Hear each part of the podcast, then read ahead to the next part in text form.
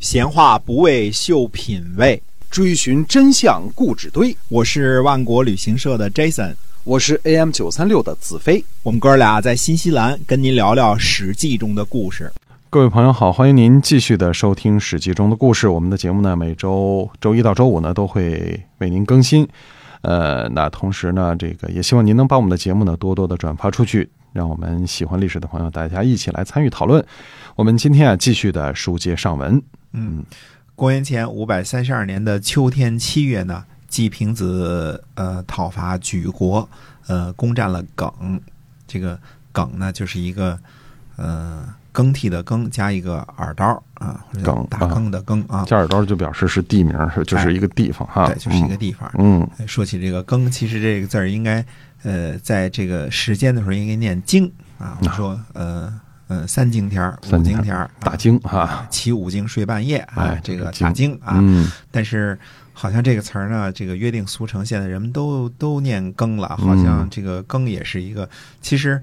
呃，中国语文就是这样的啊，就是约定俗成了，我们就把它改了，对对吧？因为以前说证据确凿，对吧？哎现在叫证据确凿，啊那对凿慢慢约定俗成了，它也成了一个呃正式的念法了。因为它本身就是人人创造出来的工具，就是人怎么方便，他就就给他怎么改了对哈。，嗯以前这个成语叫揠苗助长，现在都叫拔拔苗助助长了拔拔对嗯也行啊，拔拔 是吧？反正就是啊就就就是那意思吧。哎，对，就是说，所以说，呃，五更天或者五更天，呃，也也差强人意啊，嗯念着有点不那么顺溜，但是也差强人意啊。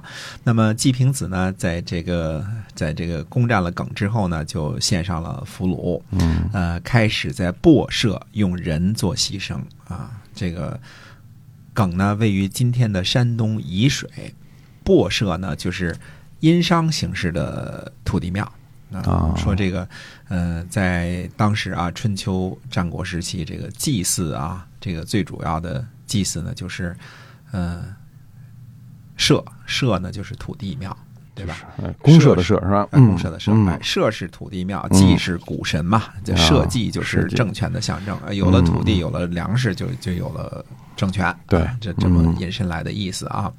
那么莒国呢和其他的所谓的东夷呢，还都是遵循着殷商的传统，嗯用殷商形式的这个土地庙。嗯所以在这个周初，呃，周武王伐纣的时候啊，东夷诸国呢都是殷商的支持者啊，因为那边，呃，殷商当时主要是从河北到河南到安徽，这主要是指东部一带嘛，对吧？那嗯，么东夷是主要指的这个山东半岛和这个，呃，江苏那边，对吧？嗯那么，呃，历史上呢，其实也有一个传说，说商纣王之所之所以这个战败于牧野呀，呃，主要是当时商的主力呢都是在东夷呢，在那儿用兵呢，那所以当时朝歌的这个防守，呃，主力军呢这个不在。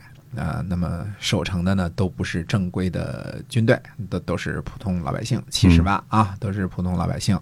那么，呃，想当初呢，这个呃武庚、陆父和管叔、蔡叔造反的时候啊，东夷的徐应该是参与的啊。那么，呃，东夷这边呢，一直跟殷商是一条心的。嗯嗯、那么从春秋晚期这个时候，耿还使用这个呃殷商的这个播社的这个事实来看呢，其实周王朝呢，并没有对于这个东夷诸国呢进行所谓的改造和同化。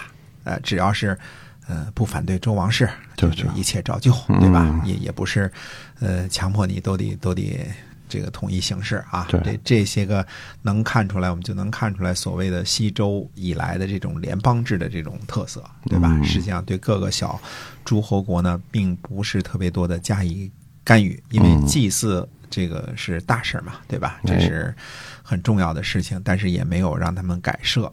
那那季平子呢，在播社呢用人祭，那很可能呢就是使用的东夷的风俗来震慑当地人，对吧？嗯刚占领的地方嘛，哎按照就是这地方风俗啊，这个嗯东夷和殷商都是有人祭的这个习俗的。前面我们讲这个，呃，宋襄公的时候就讲过这事儿啊。嗯那么宋襄公曾经用过这个所谓的“用”，就是使人这个来做牺牲啊，这个是野蛮的一种一种方式。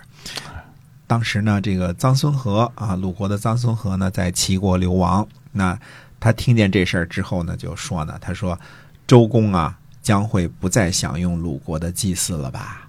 周公呢只享用合乎道义的祭祀，鲁国呢不讲道义。《诗经》里边说呢，先王德教分明，让人民呢不能轻薄礼仪嗯义。呃，鲁国的做法呢就太轻薄了，而且还特地的这么做，对吧？啊对上天怎么会赐福给鲁国呢？嗯，这是臧孙和的这个评判啊。嗯，公元前五百三十一年的五月呢，鲁昭公的母亲齐归薨。在鲁国呢，凡是国君和夫人呢都叫薨，嗯那其他的国君呢都叫族啊。鲁国高一级，因为因为这个是这个春秋是记得鲁国的这个春秋嘛，是以对鲁国这个纪年为记的，主要是写鲁国的这个故事嘛，嗯对吧？？那么鲁国呢，呃，在比普呢进行大搜，大搜就是嗯打猎啊，打猎的意思啊，嗯出动军队去打猎啊。那么五月份呢，大搜呢妨害农时，而且呢，呃，这个打猎呢是属于娱乐性质的嘛，嗯对吧？属于 entertainment。对，呃，在国君母亲这个丧期呢，用来打猎呢，这事儿呢，《史记》记载说呢，说是非礼，这是不合啊这周礼啊不的，合，这不合适啊，不能这么做。确哎实不合适嗯。家里有丧事儿呢，你还出去玩儿去，是吧？嗯这个意思啊。那么九月份呢，葬齐归，这个鲁昭公呢，一点儿都不悲痛，一点儿都不悲戚啊。那么晋国来送葬的大夫呢，回去就报告给了这个晋国的使赵。使赵就说呢，说鲁国的国君应该不能安稳待在国都吧？嗯说这个侍奉这个史照的人就问说为什么呢？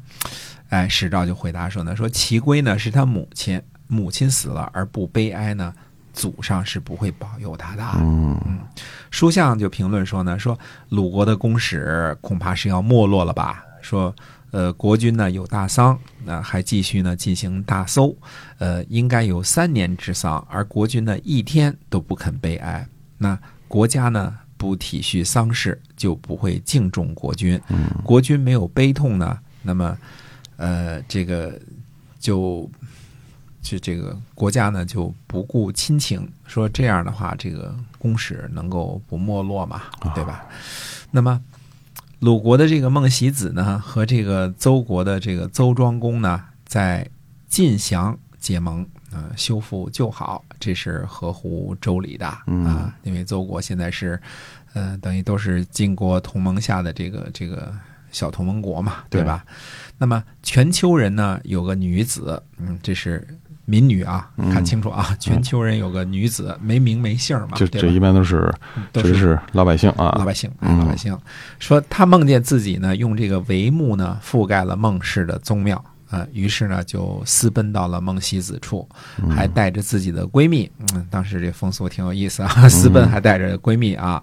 他们和孟喜子呢，在青丘的土地庙呢就蒙赦，说蒙氏，呃，蒙氏说呢，说如果是有了儿子，不要抛弃我。嗯，孟喜子呢就让他们住在韦氏，呃，为妾，啊、让让这两个人都做妾。孟喜子呢从这个晋祥回来，就住在韦氏。嗯他和全丘的这个女子呢，生了呃孟义子和南宫静姝啊、那位闺蜜呢没生孩子，就让她呢抚养南宫静姝这两个儿子。我们说的啊，以后都是孔夫子的弟子啊，包括孟义子和南南宫静姝这两个都是这个呃孔夫子的弟子，但是呃。这两个儿子都是民女啊生的，没有贵族的这个这个这一边儿啊。嗯呃，所以这个是私奔，然后就被封作妾了啊，最后就这个呃养了这个孟氏的两个后代，嗯啊怎么回事儿？那么。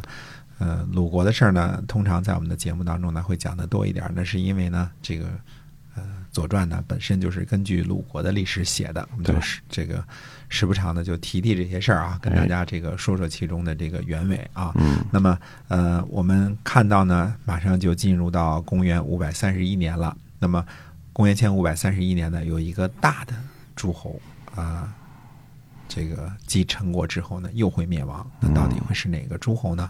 那么下回跟大家接着说。